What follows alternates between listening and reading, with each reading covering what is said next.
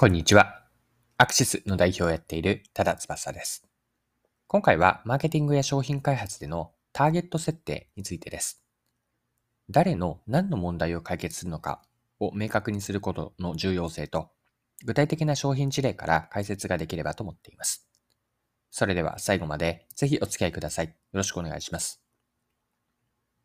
はい。今回ご紹介するのは女性向けのプロテインであるこれだけなんですが、これだけが新しく飲み切りサイズの個包装のタイプを発売するとのことです。日経新聞の記事にこれだけについて取り上げられていたんですが、このこれだけとあとメーカー名がメップルというんですが、この部分、記事から一部抜粋して引用します。女性向けのプロテインを手掛けるメップルが個包装タイプのプロテインを発売した。容器に直接水を入れて混ぜるシェーカーがいらず、外出先でも飲みやすい。プロテインは美容や健康など筋肉増強以外の目的で飲む習慣が広がり、市場規模が拡大している。参入企業も増え、持ち運びやすさやデザインなど競争軸が多様化してきた。メップルは2018年設立のスタートアップで、2020年3月に女性向けプロテイン、これだけを発売した。タンパク質のほか、食物繊維や葉酸などを配合し、栄養素を補給しやすいという。ピーチやアーモンドなど飲みやすい味わいも特徴だ。これまで15食分の 750g の商品を販売していたが、新たに1食分の個包装タイプを追加した。プロテインの粉が入った袋を水に入れ、10回ほど上下に振って混ぜ合わせ、同封されているストローで飲む。4食と8食のセットがあり、1食分の価格は700円ほどだ。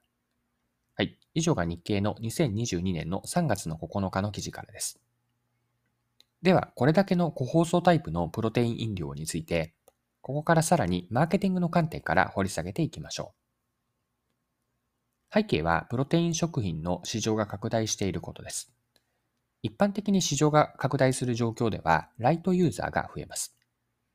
ライトユーザーとは、このプロテイン市場に当てはめれば、美容や健康のために手軽にプロテインを取りたいと思う人たちです。従来の筋肉の増強を目的とする以外に、美容や健康のためにプロテインを摂取する習慣が広がっているわけです。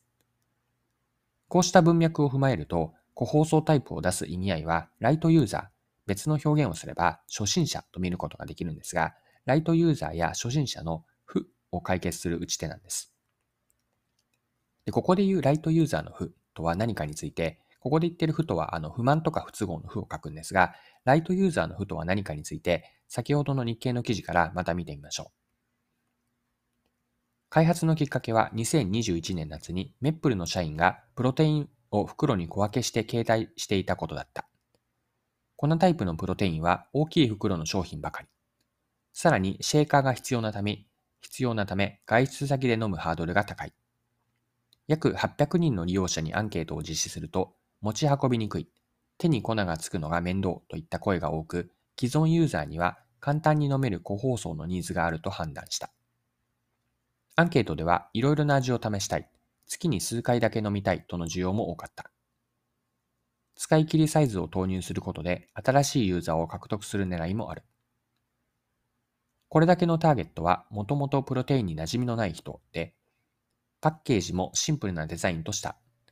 持ち運びやすさやデザイン性で新たな競争軸を立て、プロテインの利用者を増やしたい考えだ。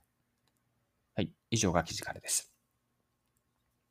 これだけは個包装タイプという使い切りサイズの商品を新しく投入し、プロテインに馴染みのない人、まあ、少量を手間をかけずに飲みたいニーズに応えているんです。でこれだけのプロテイン飲料の個包装タイプの話から、マーケティングに学べることを一般化して整理してみましょう。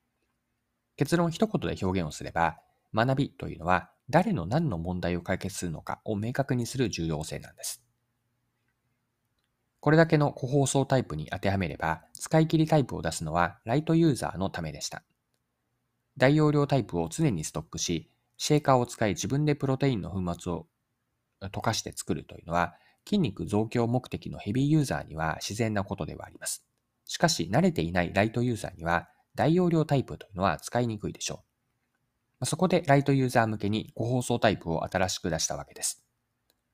最後に学びとして残しておきたいメッセージというのは、ターゲット顧客だけではなくて、ターゲット問題も一緒に設定しようです。商品開発やマーケティングでは、ターゲット顧客、お客さんを絞るということはよく言われて、まあ、実際にされていますで。今回はさらに一歩深めて、ターゲット顧客で終わらずに、ターゲット問題を明確にするといいです。文字通り、問題自体も絞っていくという感じです。商品開発やマーケティングでは、誰の何の問題を解決するのか、この誰のだけではなくて、どの問題を解決するのか、これを常に意識しておく。この重要性が今回のこれだけの個包装タイプから学べることかなと思って最後残しておきます。はい。今回も貴重なお時間を使って最後までお付き合いいただきありがとうございました。これからも配信は続けていくので次回の配信でまたお会いしましょう。それでは今日も素敵な一日にしていきましょう。